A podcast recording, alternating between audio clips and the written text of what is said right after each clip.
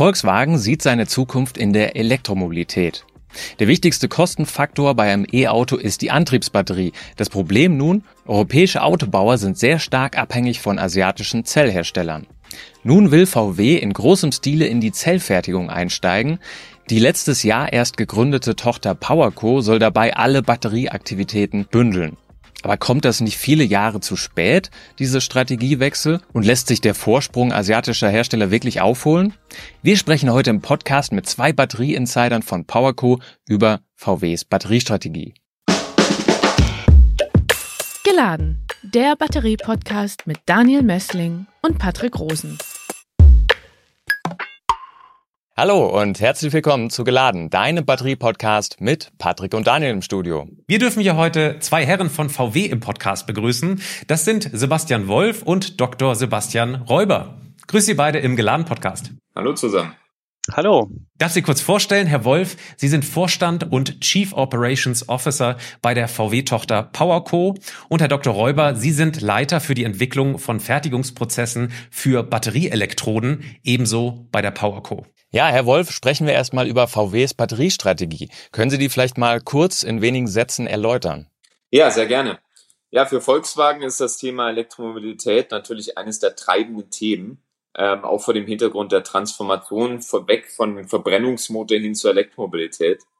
Und da hat man sich in den letzten Jahren noch lange Gedanken zu gemacht, was ist denn die richtige Strategie? Ja. Und äh, dadurch, dass die Batterie einfach das entscheidende Merkmal ist, sowohl auf Kostenseite als auch auf Produkteigenschaftsseite. Das bedeutet äh, Schnellladefähigkeit, aber auch äh, Geschwindigkeit ähm, der, ähm, der Beschleunigung vom Fahrzeug ähm, sowie Lebensdauer, haben wir gesagt, okay, wir müssen in die Batterie tiefer rein. Ähm, und deswegen lief die Entscheidung in die Richtung, dass wir gesagt haben, ja, lasst uns die Batterie nicht nur verstehen, sondern lasst uns ein eigenes Konzept entwickeln, was wir skalieren können, was uns aber auch in die Lage versetzt, zukünftig äh, neue Technologien implementieren zu können. Ähm, und dazu kann man auf das Konzept Einheitszelle. Ja? Das Konzept Einheitszelle an sich werden wir mit äh, circa 80 Prozent unserer Fahrzeugflotte umsetzen. Ähm, aber wir haben auch noch einen Schritt weiter gedacht und gesagt, wie können wir uns auch zukünftig absichern, was das Thema Lieferstabilität und natürlich auch das Thema Kostenkontrolle angeht.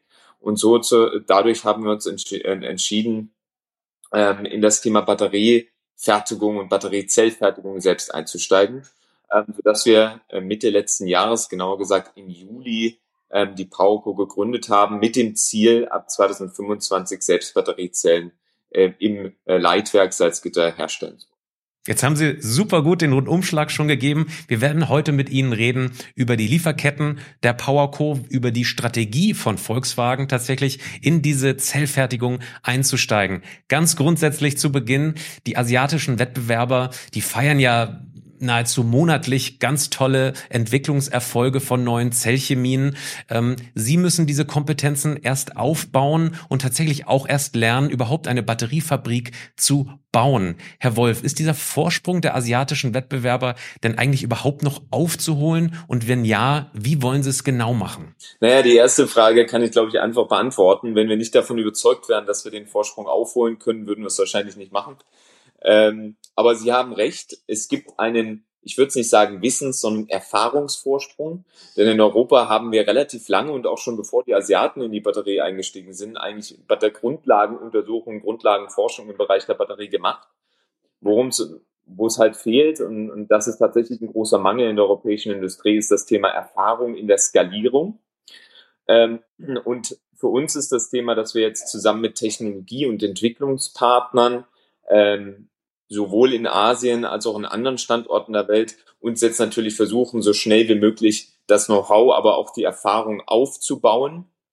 Ähm, wir haben in Salzgitter nicht den Ansatz, dass wir sagen, wir wollen jetzt alles selbst entwickeln, sondern wir schauen natürlich, wie können wir das bestehende Know-how, die bestehende Erfahrung so gut wie möglich und so effizient wie möglich äh, von bestehenden Playern übernehmen und natürlich so den, den Vorsprung äh, bei der Erfahrung aufzuholen. Aber da würde ich gerne nochmal einhaken, weil unser Batterie-Podcast ist, glaube ich, so ein bisschen bekannt dafür, dass wir ziemlich viel auch so nach Asien gucken und da die Innovationen, Entwicklungsschritte verfolgen, auch gerade nicht nur Zellchemie, sondern auch Formatebene, was da alles so passiert, gerade auch was die Antriebsbatterien angeht.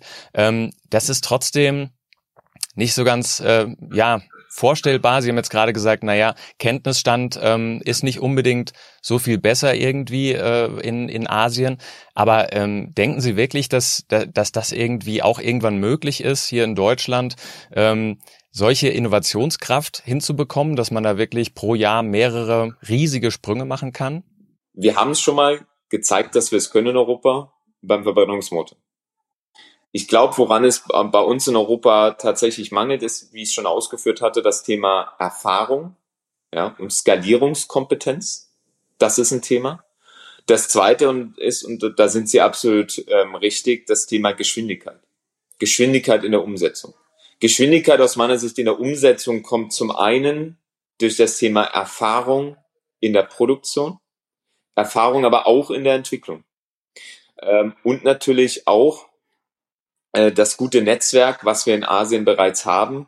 Wenn man sich anschaut, es gibt ähm, diese Innovationen, machen die Firmen ja nicht ein, ein, ein, einzeln, sondern es wird tatsächlich mit den Firmen und, und auch mit äh, Forschungsinstituten zusammengearbeitet und die arbeiten an einem ganz engen Netzwerk. Ähm, und ich glaube, das ist ein Thema, was wir in Europa zwar haben, es ist nicht so, dass wir gar nichts haben, sondern wir haben, glaube ich, beim, im Bereich der Grundlagenforschung der Batterie schon ein sehr gut etabliertes Netzwerk. Was wir aber nicht haben, ist das Thema schnelle Industrialisierung im Sinne von, wir bringen neue Technologien jetzt auch in Serie. Ja.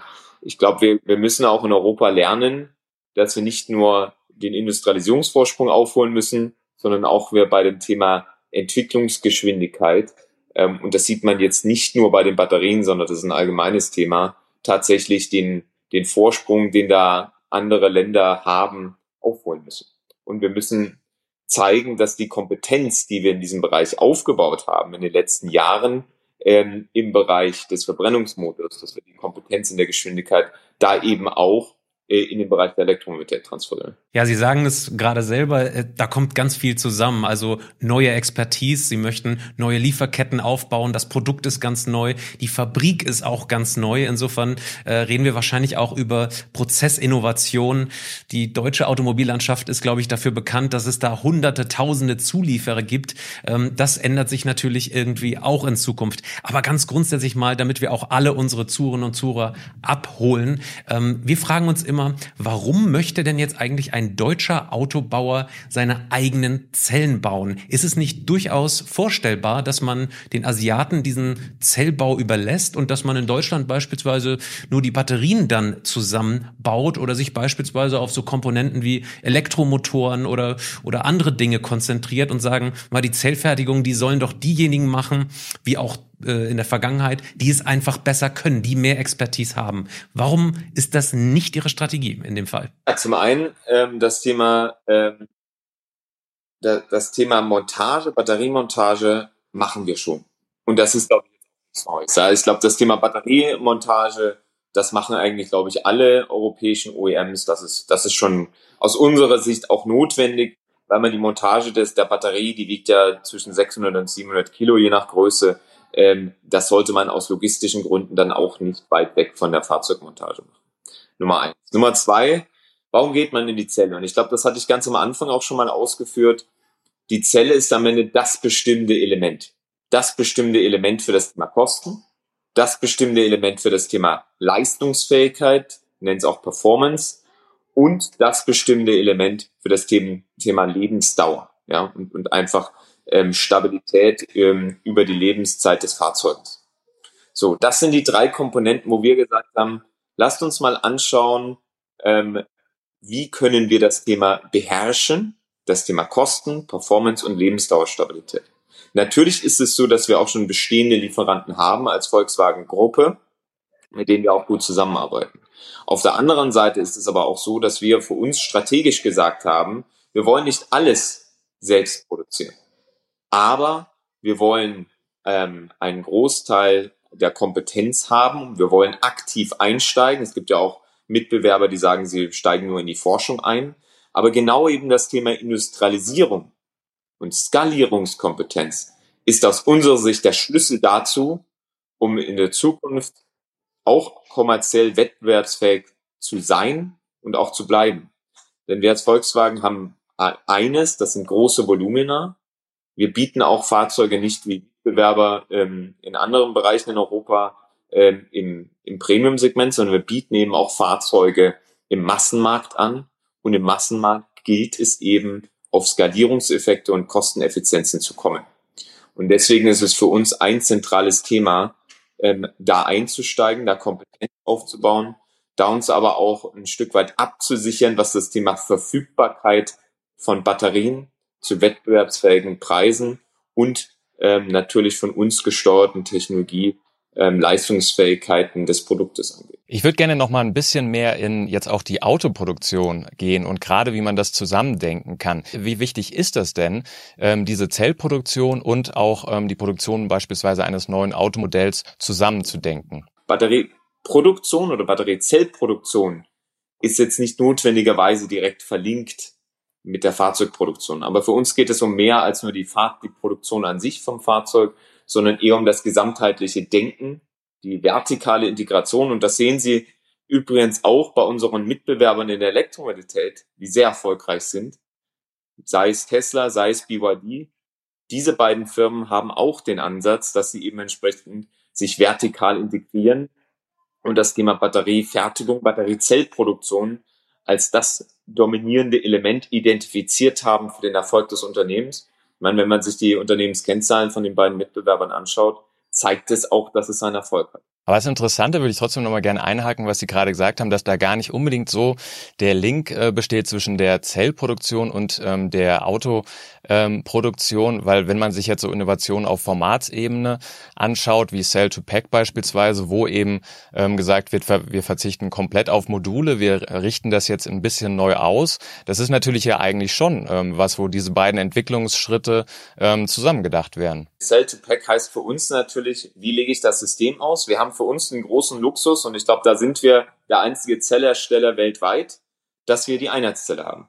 Und das ist unser einziges Produkt. Mit, mit kleineren Varianzen, aber die Einheitszelle ist unser Produkt.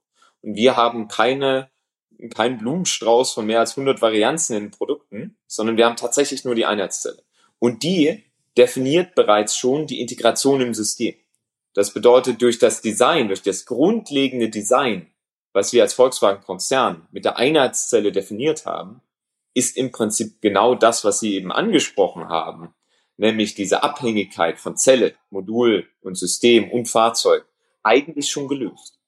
Und deswegen können wir auf, auf unserer Seite sagen, okay, für uns ist das Thema Batteriezellfertigung ähm, auf Grundlage des festgelegten Designs, nämlich der Einheitszelle, ähm, schon gelöst. Ja, super interessant zu hören. Äh, wenn wir Einheitszelle hören, sage ich Ihnen ehrlich, dann denkt man natürlich schon daran, dass äh, diese Innovationen, die noch in der Zukunft kommen, vielleicht so ein bisschen gehemmt werden, ähm, was sozusagen das Casing angeht, die, ähm, die prismatischen Zellen und dann auch die Zellchemie, auf die Sie sich vielleicht schon jetzt festgelegt haben. Darüber reden wir gleich. Ähm, in diesem Abschnitt würden wir gern noch mal ganz grundsätzlich hören von Ihnen, wie viele Batterien wollen Sie denn zukünftig langfristig selber bauen bei der PowerCo und wie viele müssen Sie vielleicht kurzfristig, mittelfristig noch zukaufen? Haben Sie da ein paar Zahlen für uns, äh, wie viele Batterien und Zellen kurzfristig und langfristig dann von PowerCo hergestellt werden? Das Ziel ist, und so haben wir es auch auf dem Capital Markets Day kommuniziert, dass wir ca. 50 Prozent des VW-Konzernvolumens ähm, durch die PowerCo abdecken möchten. Äh, das sind circa ähm, im Bereich der Ende der Dekade, Anfang nächster Dekade, circa 240 Gigawattstunden pro Jahr. Und Sie planen ja tatsächlich auch Beteiligung an Rohstoffminen, ähm, wahrscheinlich auch, um von asiatischen Herstellern unabhängiger zu werden. Um welche Rohstoffe geht's denn da genau? Das Thema Verfügbarkeit von Rohstoffen, das Thema haben nicht nur wir, sondern das Thema haben alle Batteriezellersteller, auch asiatische. Ähm, und ich glaube, es geht zentral um die Themen Lithium, Kobalt, Nickel. Ähm, das sind so die zentralen Themen, äh, die man sich gerade anschaut. Ähm, besonders, ich meine, man kann sehen, ähm, dass die, die Preise von Lithium in den letzten Jahren eine relativ große Berg- und Talfahrt hatten. Das Thema Verfügbarkeit ist ein Thema gewesen in den letzten Jahren. Äh, wenn wir den Hochlauf der Elektromobilität so ähm, bekommen, wie wir ihn alle erwarten, dann wird auch das Thema Verfügbarkeit in den nächsten Jahren kritisch sein. Insofern geht es nicht nur darum, uns unabhängiger mach zu machen, sondern tatsächlich die Verfügbarkeit sicherzustellen, sodass wir unsere Fahrzeuge dann auch entsprechend mit effizienten Batterien ausstatten können. Wir hatten hier im Podcast äh, einen Gast von der Deutschen Rohstoffagentur, das war Michael Schmidt, und der hat tatsächlich äh, auch gewarnt davor, dass es Ausfälle im Hochlauf in der Produktion von E-Autos geben könnte, wenn es so weitergeht. Lithium haben Sie gesagt, das ist ein Rohstoff, der tatsächlich äh, da relativ großen Preisschwankungen ausgesetzt ist. Aber machen wir es ganz konkret. Von Tesla hören wir, dass äh, der Konzern sich an Graphitminen beteiligt. Äh, an welchen Minen beteiligen Sie sich denn ganz konkret? Also Sie kaufen sich ein in Minen, oder? Ja, wir sind da entsprechend in Projekten involviert. Wir gehen, ich glaube, wir müssen die vertikale Integration noch mal ein bisschen aufteilen. Ich glaube, wir haben bisher, ich habe ja schon darüber gesprochen, aber ich glaube, es ist wichtig, nochmal zu verstehen, was ist überhaupt vertikale Integration? Vertikale Integration im Prinzip heißt, dass wir nicht nur das Auto bauen, sondern erstmal gesagt haben, okay, vom Auto bauen wir die Batterie, Batteriesystem. Dann haben wir gesagt, okay, vertikale Integration, ein Schritt weiter ist die Batteriezellfertigung. So. Die Batteriezellfertigung braucht als Input in den kritischen Bereichen, Anode ist dann meistens nicht so kritisch, wenn man jetzt noch nicht in Silizium geht, sondern das ist Graphit, das ist jetzt von der Verfügbarkeit nicht so kritisch. Das ist die Kathodenseite. Kathodenseite kommt von den Kathodenaktivmaterialherstellern. Wir haben John Venture und das auch kommuniziert, mit Umicore dazu gegründet, ähm, um da entsprechend auch die Verfügbarkeit erstmal unseres Kathodenaktivmaterials sicherzustellen. Das Kathodenaktivmaterial wiederum benötigt eben entsprechend Lithium, Kobalt, Mangan, Nickel, entsprechend was man ähm, oder unabhängig davon, welches ähm, Material man entsprechend auf der Kathode dazu verwendet. Ähm, und wir haben jetzt da auch entsprechend Projekte ähm, in der Bewertung beziehungsweise auch in der Vorbereitung, wo wir tatsächlich ähm, in Minen mit investieren oder zumindest äh, entsprechende Vertrag, Verträge ähm, zur Absicherung ähm, unserer Versorgung abschließen. Können Sie das vielleicht nochmal ganz konkret machen? Um welche Länder geht es ganz konkret, wo Sie da aktiv sind? Wir gehen nicht nur in einzelne Länder, wir gehen weltweit. Ähm, und ich glaube, man muss tatsächlich auch die weltweite Brille anschauen. Ähm, natürlich gibt es Fokusländer für Materialverfügbarkeiten. Ich meine, Australien ähm, ist da ein Thema. Ich glaube, man kann auch das Thema Indonesien da nennen, ähm, wo auch entsprechend ein CRTL erst kommuniziert hat, dass er da äh, sich lokalisiert. Ähm, natürlich gibt es auch in Südafrika Länder, die man sich anschauen muss. Im Prinzip geht es weniger darum, was sind Länder, sondern im Prinzip geht es darum, was sind denn Minenprojekte, die aktuell auf den Markt kommen, die man sich überhaupt anschauen muss. Ja, und ich glaube, das sind für uns wichtige Themen, wo wir zusammen gesagt haben, lasst uns ähm, da entsprechend die Absicherung ähm, sicherstellen so dass wir unsere Batteriezellproduktion auch in der zweiten Hälfte der dekade wo wir nochmal einen signifikanteren Hochlauf der Elektromobilität erwarten, auch sicherstellen. Herr Wolf, Sie haben ja gerade schon äh, die Einheitszelle und die Vorteile daran ein paar Mal angesprochen. Ähm, für uns hört sich das auf der anderen Seite aber auch so an, Sie haben sich jetzt für so eine standardisierte Einheitszelle entschieden. Da ist aber gleichzeitig so eine Dynamik in den Innovationen, was äh, Formate und auch die Zellchemie angeht. Beschneiden Sie sich da nicht ein bisschen auch selbst, ähm, was dann so die Flexibilität angeht für die Zukunft? Ja und nein. Ähm, ich glaube, ich, ich vergleiche das immer sehr gerne ähm, mit den 90er Jahren ähm, und ich glaube, jeder von uns hatte das mal, äh, die berühmten VHS-Kassetten. Die VHS-Kassette beziehungsweise damals auch die Blu-ray war nicht die beste Lösung. Sie war aber die Lösung, die am besten skaliert hat. Ähm, und ich glaube, es ist, äh, sie werden immer eine Lösung finden, die wahrscheinlich in einem äh, Prozent der Eigenschaften noch ein bisschen besser ist. Aber es geht darum, tatsächlich eine Skalierung, eine Standardisierung einzuführen. Mit der Standardisierung über die Skalierung der VW-Volumina haben wir so einen großen Hebel, dass wir davon überzeugt sind, dass wir kommerziell ähm, einfach in, in den Bereich kommen, ähm, wo wir deutliche Vorteile heben können, auch wenn wir vielleicht in einem ein Prozent ähm, der Eigenschaften mit einer kleinen Adaption noch ein bisschen besser werden können. Grundsätzlich ähm, sehen wir aber, und das, das ist glaube ich schon relativ sicher, dass man in den Formaten jetzt keine so große Innovation mehr sehen wird. Ähm, also es gibt diese drei Hauptformate, zylindrisch, pouch und prismatisch. Wir sehen im Markt, dass das Thema Pouch relativ stark ähm, stagniert. Wir sehen im Markt, dass das Thema Prismat äh, und zylindrisch ähm, beides ungefähr ähnlich ist. Wir, wir gehen oder wir sind davon überzeugt, dass prismatisch am Ende das Rennen machen wird. Ähm, auch vor dem Hintergrund der neuen TP-Anforderungen, die aus unserer Sicht kommerziell wirtschaftlich ähm, handhabbar nur mit der prismatischen Zelle sein werden. Ähm, und insofern gehen wir davon aus, dass wir zumindest mal vom Format keine so großen Änderungen haben werden. Jetzt haben Sie recht, wir sehen auf Chemieseite noch relativ große Änderungen. Wir sehen auch auf, äh, auf Produktionsseite noch großes Innovationspotenzial. Ähm, auf Chemieseite sind wir relativ sicher, das hat ja der Räuber eben auch schon erklärt, äh, dass wir entsprechend ähm, ja, andere Chemien einbauen können, ja, dass wir das Potenzial haben, auch äh, für Einstiegsfahrzeuge, für Main-Fahrzeuge, aber auch für Best-in-Class-Fahrzeuge unterschiedliche Chemien in unserem bestehenden Konzept zu integrieren. Das haben wir auch schon damals bei der Auslegung der Standardfabrik mit berücksichtigt.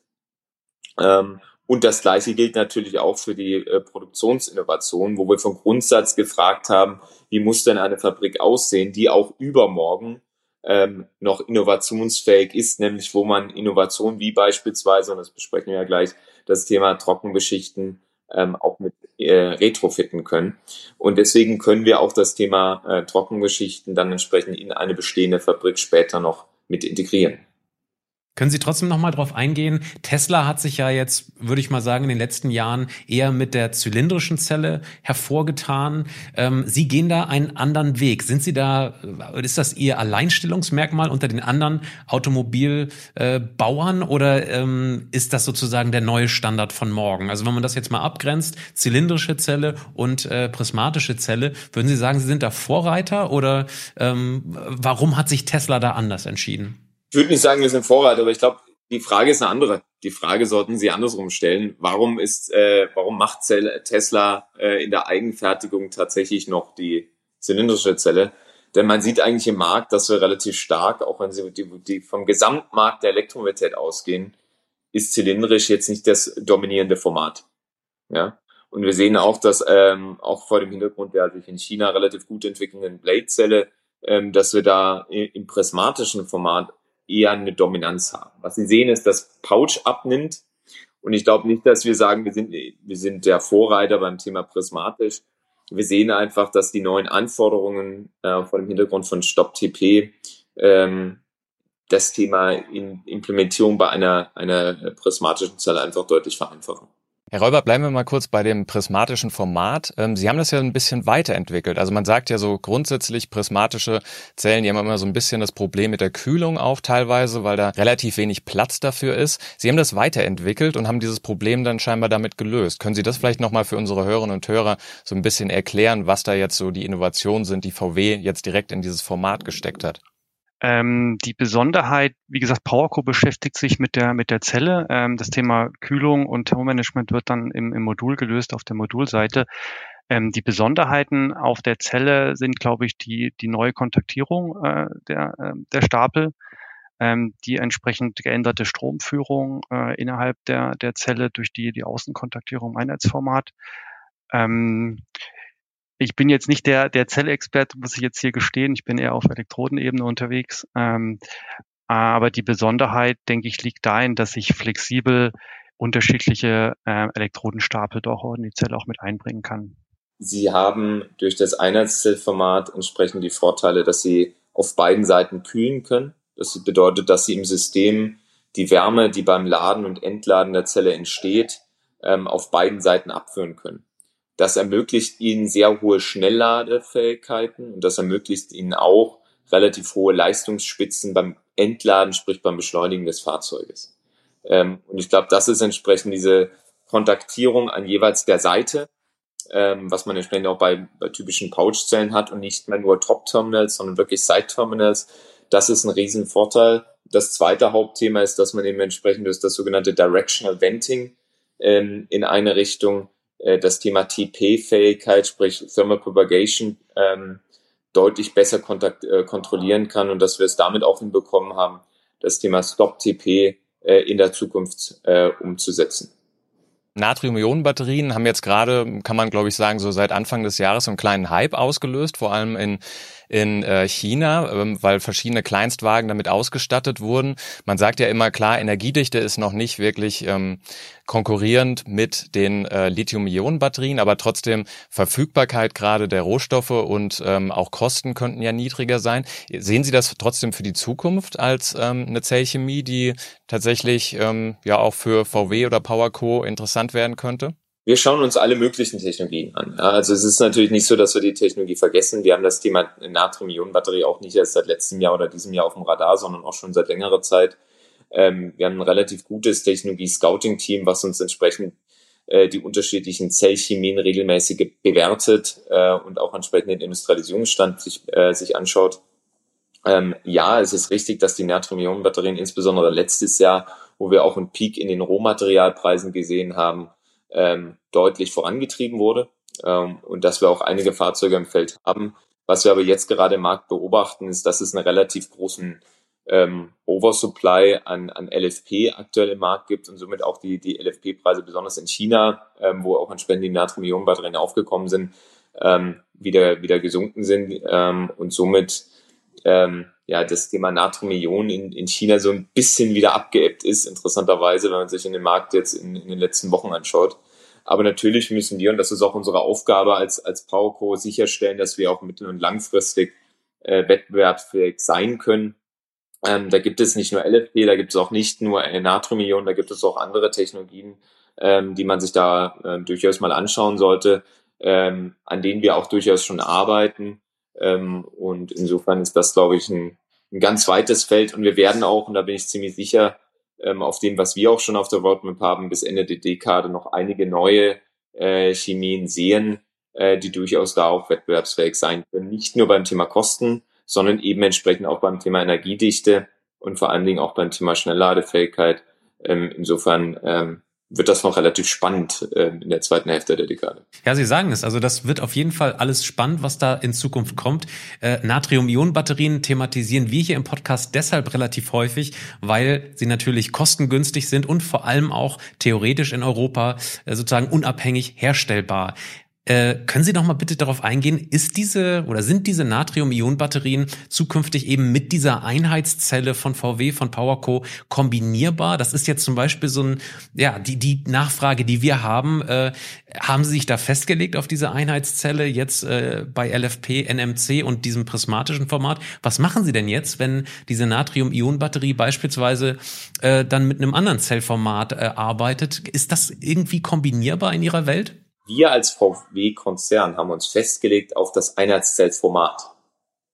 Die Einheitszelle an sich, sprich das Format, ist kompatibel mit unterschiedlichen Chemien. Ist kompatibel mit, wir nennen es Cost Optimized, Main und Best in Class. Wir haben nicht uns entschieden, dass wir nur LFP und NMC machen, sondern wir sind durchaus auch auf Grundlage einer Technologie Roadmap, die wir schon entwickelt haben, die schon 2021 ähm, mit, mit aufgesetzt wurde, haben wir durchaus auch andere Technologien damit mit, mit auf dem Radar, die wir da auch entsprechend implementieren müssen, können und auch müssen. Ähm, Ihre Frage nochmal, ähm, ob eine Natrium-Ionen-Batterie ein anderes Format hat, die Frage ist relativ einfach zu beantworten. Die Natrium-Ionen-Batterien, die aktuell im Einsatz sind, die sind meist auf, auf einer prismatischen Zelle basiert. Hängt auch meist daran, dass der Fertigungsprozess einer Natrium-Ionen-Batterie und einer Lithium-Ionen-Batterie gar nicht so viel unterschiedlich ist sondern dass man das zum größten Teil, und deswegen ist es auch in China letztes Jahr so ein Hype gewesen, weil man das auch relativ gleichen Anlagen herstellen kann, so dass man an seiner Fabrik wenig ändern muss. Ähm, insofern habe ich da oder haben wir da keine Sorgen, ähm, weil sich an dem Herstellprozess nicht viel ändert, so dass wir sowohl unser Produktdesign ähm, als auch unser Fabrikdesign ähm, nicht sonderlich ändern müssten, sollten wir in das Thema Natrium-Ionen-Batterien gehen. Wie gesagt, ähm, da gibt es auch noch andere Optionen, die durchaus da zu bewerten sind. Eine andere Sache, die VW vorantreibt mit seinem Partner QuantumScape, sind Festkörperbatterien. Wie ist denn da der Stand? Was erhoffen Sie sich davon? Das Thema Festkörperbatterie verspricht ja auch heute noch Energiedichten im Bereich von 900 bis, bis 1000 Wattstunden pro Liter. Und das ist durchaus ein Thema, ähm, wo wir für High Performance Applications, ja, wie wir es auch im Konzern haben, sei es ein Bentley, sei es ein, ein, ein Porsche oder sei es auch Audi, ähm, für bestimmte Modelle, wo wir sagen, das sind Bereiche, wo wir dann auch sehr gerne bereit sind, ähm, damit reinzugehen. Ja, Herr Räuber, VW hat äh, die Batteriewelt ähm, ja erstaunt, kann man sagen, als verkündet wurde, dass man bei der Trockenbeschichtung ähm, einen echten Durchbruch erreicht hat. Was versprechen Sie sich denn von der Trockenbeschichtung? Also für uns ähm, ist diese Technologie ein, ein wichtiger Schritt für die Senkung der Kostenstrukturen. Es wurde ja eben schon angesprochen, dass ähm, im Wesentlichen die Batteriekosten, wenn man sich die Kostenstrukturen anschaut, 60 bis 70 Prozent aus den Materialkosten eigentlich resultieren. Das heißt, dort eine relative Abhängigkeit von den Zulieferern oder von, sag ich mal, von, den, von der Rohstoffbeschaffung. Ähm, der weitere Teil resultiert eigentlich aus den Fertigungskosten. Ähm, und ähm, da haben wir uns natürlich auch intern in der eben angesprochenen Technologie Roadmap jetzt mögliche Kostensenkungspotenziale angeschaut. Und da ist die äh, Trockenbeschichtung die mit der mit dem mit dem wesentlichen ähm, Beitrag dazu, also wir, verspr äh, wir versprechen uns dort eigentlich eine, eine, eine große Kostensenkung in diesem Bereich. Ähm, deswegen bezeichnen wir das auch als sogenannte Game Changer Technologie. Sind ja jetzt auch nicht die, die einzigen, die da jetzt aktuell aktiv sind. Aber für uns ist ein, ein wichtiges Projekt äh, auf dem Weg zu nachhaltigen grünen Batterien. Und von den Zahlen, die wir da auch kommuniziert haben, ich meine, Ihnen ist sicherlich auch bekannt, dass gerade in der konventionellen Elektrodenherstellung ähm, gerade für das Trocknen der Elektroden bis zu 30 Prozent der gesamten Energie einer, einer Fabrik auch anfallen. Und äh, die können wir natürlich dadurch substituieren, einsparen und ähm, natürlich auch äh, weniger Flächenbedarf innerhalb der Fabrik. In der heutigen Fertigung ähm, durch die Trocknung der, der, der Slurries nach dem Beschichtungsauftrag ähm, es sind sehr große Maschinen erforderlich, sehr lange Trocknungsanlagen. Und äh, die sparen natürlich Fläche in der Fabrik. Das heißt bis zu 15 Prozent äh, weniger Fläche, äh, die wir dort benötigen, was natürlich sich auch noch auf die, auf die Gesamtkosten aussteigt. Und wir rechnen hier mit äh, mehreren hundert Millionen Einsparungen pro Jahr ähm, in unseren Fabriken, wenn wir diese Umstellung auf diese Technologie realisieren werden. Das ist ja wirklich Wahnsinn, diese Zahlen. Wir haben hier im letzten Podcast auch äh, über die Trockenbeschichtung von ähm, ja, Elektroden äh, gesprochen. Das ist offensichtlich äh, gerade äh, ein, ein ganz heißes Thema für den Batterie, den Zellfertiger. Äh, viele arbeiten an der Trockenbeschichtung. Sie haben es gerade gesagt, auch Tesla hat das natürlich schon angekündigt. Wie ist Ihnen denn dieser Durchbruch eigentlich gelungen? Beziehungsweise ähm, ist das schon bei Ihnen State of the Art in der Produktion? Machen Sie das schon? Ähm, wir sind damit noch nicht in der Produktion. Ähm, wir planen den Start in der Produktion in 2026. Ähm, was wir hier dort erreicht haben, war ähm, im Wesentlichen ein wichtiger Meilenstein, ein wichtiges äh, KPI im Rahmen der Prozessskalierung. Ähm, uns ist es also gelungen, äh, mit den äh, ähm, konventionellen Materialien, die wir äh, für unsere nächste Zellgeneration äh, avisieren, auch ähm, qualitativ hochwertige Elektroden in den entsprechenden äh, Zieleigenschaften herzustellen.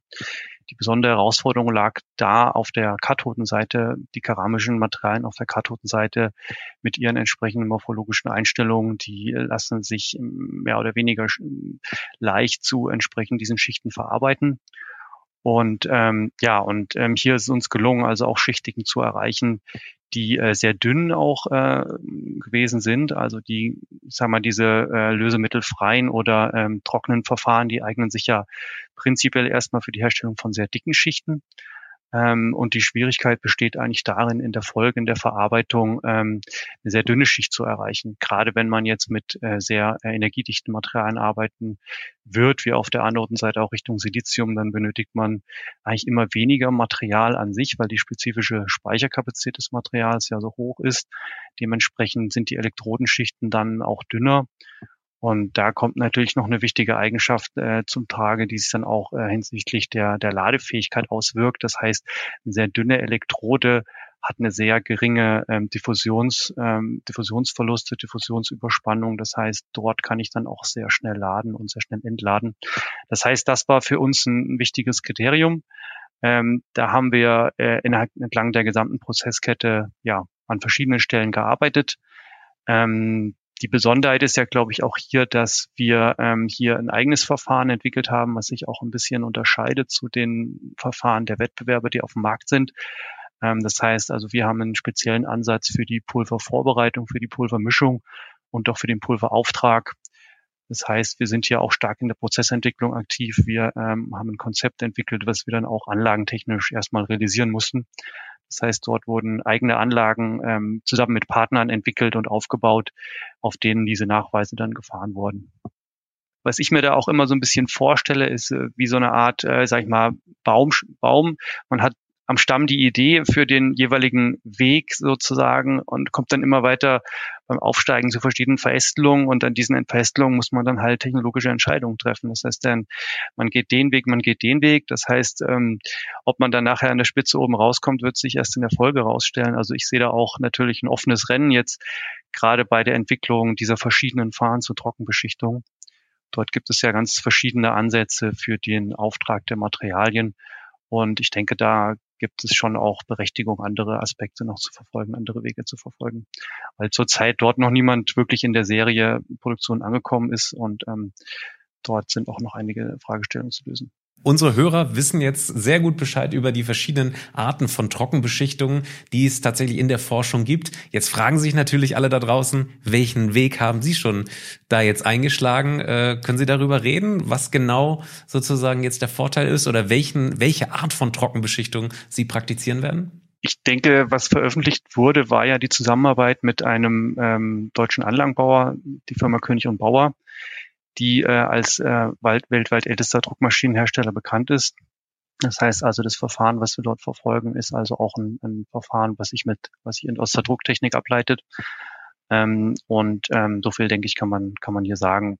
Aber nehmen Sie uns noch mal ganz kurz mit. Sie haben jetzt den Nachweis erbracht. Ähm, Sie haben gesagt, in äh, ein paar Jahren, ich glaube 26, äh, wird es dieser Prozess dann tatsächlich erst in ähm, der Produktion angewandt. Ähm, welche Herausforderungen wird es denn jetzt noch geben die nächsten Jahre, bis das dann wirklich kommt? Ich denke, eine große Herausforderung, vor der alle Hersteller aktuell noch stehen, ist ähm, die Skalierung des Prozesses in die Serie und die Nachweis der entsprechenden geringen Ausschussraten, die man erreichen muss.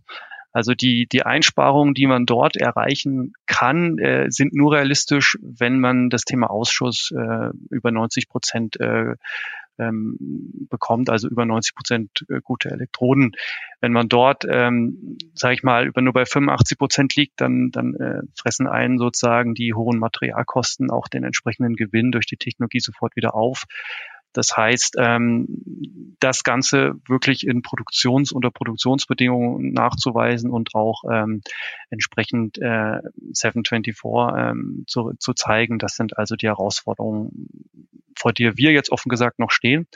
Deswegen bauen wir jetzt ähm, aktuell auch eine, das Ganze in, einem, in einer Vorproduktionslinie auf. Ähm, wir haben uns, ähm, wir haben uns dazu entschieden, ähm, dort äh, in, in, in Salzgitter ähm, den ganzen Prozess zu skalieren und unter Produktionsbedingungen nachzuweisen und entsprechend weiter zu optimieren. Ähm, das ist also aktuell der Stand und für mich ist das noch die wesentliche Herausforderung. Da kommt ja auch hinzu, dass es neue Anlagenteile dann auch sind. Gerade in diesen Beschichtungsverfahren ist die Frage, wie stabil läuft die, die Anlage? Läuft die Anlage dann vielleicht nach, ähm, nach einem mehrmonatigen Betrieb ähm, aus dem Zielfenster entsprechend raus und dann müssen neue Beschichtungen entwickelt werden, gerade für die Stabilität der Walzen. Ähm, ja, das sind also so typische produktionsrelevante Skalierungsfragestellungen. Sind denn diese ersten Anlagen so vielversprechend, dass von Anfang an jetzt quasi jede Zelle trocken beschichtet wird bei der PowerCo? Oder fährt man da so eine Parallelstrategie, entwickelt das ein bisschen weiter und je erfolgreicher das wird, wird das in den nächsten Jahrzehnten dann sozusagen den gesamten Produktionsprozess dann sozusagen äh, beinhalten? Oder von Anfang an sozusagen alle Zellen sind trocken beschichtet äh, in Salzgitter? wir, wir fahren hier schon auch einen parallelen Ansatz. Ich glaube, der Wolf hat es eben angesprochen, dass es auch sehr wichtig ist, bei dieser Variantenvielfalt auch die äh, äh, Vielfalt in der Fabrik entsprechend anzupassen. Ähm, gerade durch dieses entsprechende Einheitszellenformat, was wir mit unterschiedlichen Elektroden bedienen können, ist, sage ich mal, der Bereich Zellbau schon schon sehr vereinheitlicht, aber die Elektrodenkonfiguration kann entsprechend angepasst werden im vorderen Teil der Zellfabrik. Und ähm, hier ist es so, dass diese äh, Verfahrensroute, für, auf die wir uns fokussiert haben, sich auch ähm, gut substituieren lässt in dem, in dem entsprechenden ersten Teil. Ähm, aber trotzdem wird man, fangen wir jetzt erstmal mit einer, mit einer Chemie an, die, ähm, die entsprechend häufig auch eingesetzt wird in den Produkten der, der PowerCore und, und rollen das dann in der Folge oft auf die anderen Chemien aus. Wir werden ähm, in Salzgitter mit einer Nasschemie anfangen. Das bedeutet, wir werden nass, mit nass beschichteten Elektroden anfangen zu produzieren. Hat doch den Hintergrund, dass wir jetzt erstmal ein, Produkt haben. Ähm, ich glaube, das ist auch was, was wir vorher nicht so im Detail besprochen haben, ähm, was wir aus einem bestehenden, funktionierenden Produkt ableiten. Das bedeutet, wir fangen nicht auf dem, auf dem wirklichen weißen Papier an, sondern wir fangen mit was an, mit dem unserer, unser Technologiepartner da schon in Serie ist, ähm, zumindest eine Abwandlung davon. Ähm, und ich hatte auch gesagt, wir müssen erstmal einholen, äh, bevor wir überholen können. Ähm, und ich glaube, das ist ein wichtiges Thema, dass wir sagen, wir wollen erstmal auf den Status quo der Industrie kommen, sprich, wir wollen mal auf den Best in, äh, Best in Benchmark kommen. Äh, und das ist nun mal im Moment das Thema äh, Nassbeschichten. Ähm, und wenn wir dann nachgewiesen haben, dass wir auf dem Stand sind, dann werden wir unsere Innovationen entsprechend unserer Technologie-Roadmap auch Stück für Stück einführen. Aber ich glaube, von null auf Trockenbeschichten, ähm, ohne den Nachweis, dass wir als, als Produktionsunternehmen ähm, auch in der Lage sind, den Status quo abzubilden, das wäre ein Hub, ähm, der wäre in der Skalierung, die wir vorhaben und in der Geschwindigkeit, die wir benötigen, aus unserer Sicht zu risikobehaftet. Bleiben wir gleich mal bei Salzgitter. Ähm, wie viele Zellen wollen Sie denn da ab 25 dann tatsächlich dort an diesem Standort produzieren? Also wir laufen in 25 an. Wir werden da auf circa äh, 40 Gigawattstunden hochskalieren. Ähm, das ist, das ist so die Größenordnung, ähm, Gigawattstunden pro Jahr Kapazität, ähm, die wir in Salzgitter ausplanen. Gibt es denn daneben auch noch andere Standorte in Europa? Also CATL beispielsweise oder Northvolt, die liegen tatsächlich bei diesen Ankündigungen noch so ein bisschen drüber, was die Gigawattstunden pro Jahr angeht. Äh, wo produzieren Sie denn sonst noch außer Salzgitter? Also ähm, aktuell im, im Aufbau befindlich äh, neben Salzgitter ist einmal Valencia, das ist in Spanien ähm, und also in Europa als, als zweiten Standort. Der dritte Standort ist in Nordamerika, in Kanada, das ist St. Thomas, ähm, genau in der Mitte zwischen Detroit und, und Toronto, also auch ein, ein guter Standort. Ähm, das sind die drei Werke, die wir gerade parallel hochfahren. Natürlich gibt es Diskussionen zu einem dritten Standort in Europa, so ist es ja auch angekündigt. Da haben wir aber noch keine Entscheidung geschlossen. Warum haben Sie sich für Nordamerika als weiteren Standort entschieden? Ja, zum einen sehen wir auch einen sehr, sehr großen Bedarf ähm, an Batterien in der Transformation zur Elektromobilität in Nordamerika. Äh, insofern ist es für uns als Konzern mit dem Hintergrund Local für Local Produktion ähm, ein sehr wichtiger Bestandteil, eben dort auch zu lokalisieren. Ähm, daneben gibt's und das muss man ganz offen sagen, entsprechende ähm, Zölle, äh, die man selbst auch mit europäischen Produktionen äh, nach Nordamerika zahlen muss, wenn man nicht in dem sogenannten USMCA-Bereich ist, sprich das ehemalige NAFTA. Ähm, und zum Zweiten ist es auch so, dass wenn man eine Produktion, eine Zellproduktion in Nordamerika aufbaut, man im Rahmen von dem IRA, also dem Inflation Reduction Act, ähm, signifikante Incentives äh, bekommen kann, ähm, wenn man dort produziert. Und wenn man eben nicht dort produziert, man signifikante Wettbewerbsnachteile hat, ähm, die wir natürlich als Konzern ähm, gerne vermeiden möchten. Spielen da die Energiekosten auch eine Rolle? Energiekosten spielen nicht nur äh, für die Standortsuche in Nordamerika, sondern eigentlich immer eine Rolle, wenn man sieht, dass man eben signifikante ähm, Stromverbräuche im Rahmen einer Batterieproduktion hat. In China oder in, in Asien war es lange Zeit so, dass man relativ viel äh, noch mit Erdgas gearbeitet hat. Ähm, seit Anfang letzten Jahres ähm, ist das in Europa, ähm, sagen wir es mal vorsichtig, schwieriger geworden. Ähm, wir haben aber zum Glück seit 2021 unsere Standardfabrik auf 100 Prozent Strom ausgelegt, um eben auch nachhaltig ähm, fertigen zu können. Das war, war natürlich für uns ein Glücksgriff, weil wir jetzt komplett unabhängig von, von Erdgas sind in unserem Produktionsaufbau. Nichtsdestotrotz ist es natürlich auch so, dass Strom für uns in, besonders in den großen Mengen, wie wir sie verbrauchen, ähm, ein kostbares Gut ist, vor allem wenn man in Europa über Strompreise von 18, 20, 24 Cent die Kilowattstunde spricht, ist das in Deutschland ein, ein Kostennachteil, den sie fast nicht mehr aufholen können. Ähm, und deswegen ist das nicht nur in, in, in, Nordamerika, sondern natürlich auch in Europa ein signifikanter Faktor. Äh, und wir haben eine eigene Organisationseinheit, die sich nur damit befasst, Strom zu beschaffen und auch Strom nachhaltig zu beschaffen, so dass wir nicht nur wettbewerbsfähig sind, sondern auch unsere Ziele und unseren Anspruch auf das Thema nachhaltige Fertigung von Batterien ähm, realisieren kann. Das wäre nämlich meine nächste Frage gewesen. Wir äh, in diesem Podcast sprechen ja auch immer davon, dass es eine grüne Produktion von Batterien anvisiert ist. Dann sagen wir immer, ja, ja, die Batteriehersteller der Zukunft, die haben dann immer Solarpaneele auf dem Dach. Aber ganz konkret ist das wahrscheinlich super schwierig, ein sehr energieaufwendiges äh, Gebäude dann sozusagen nur mit Grünstrom vom Dach zu speisen. Insofern, Sie haben die Antwort gerade gegeben. Da gibt es eine Einheit bei Ihnen, die sozusagen sicherstellt, dass man diesen Grünstrom von irgendwo anders kauft, richtig? Vielleicht gebe ich Ihnen da mal einen, einen kleinen, einen kleinen Einblick. Ja, also im Prinzip eine grüne Batterie ähm, muss man unterteilen in Rohstoffe, Rohstoffkette und die Batteriezellproduktion an sich. Ähm, jetzt die Rohstoffkette ist ein ganz anderes Thema, das würde ich heute gerne ausklammern. Aber das Thema grüne Batteriezellfertigung, das ist relativ überschaubar. Ja, das kann ich Ihnen relativ gut erklären. Eine grüne Batteriezellproduktion hat bei uns drei Komponenten. Das eine ist consume less. Bedeutet, wir fokussieren uns darauf, wie können wir den Bedarf reduzieren. Ja? Bedarf, Trockenraumbedingungen.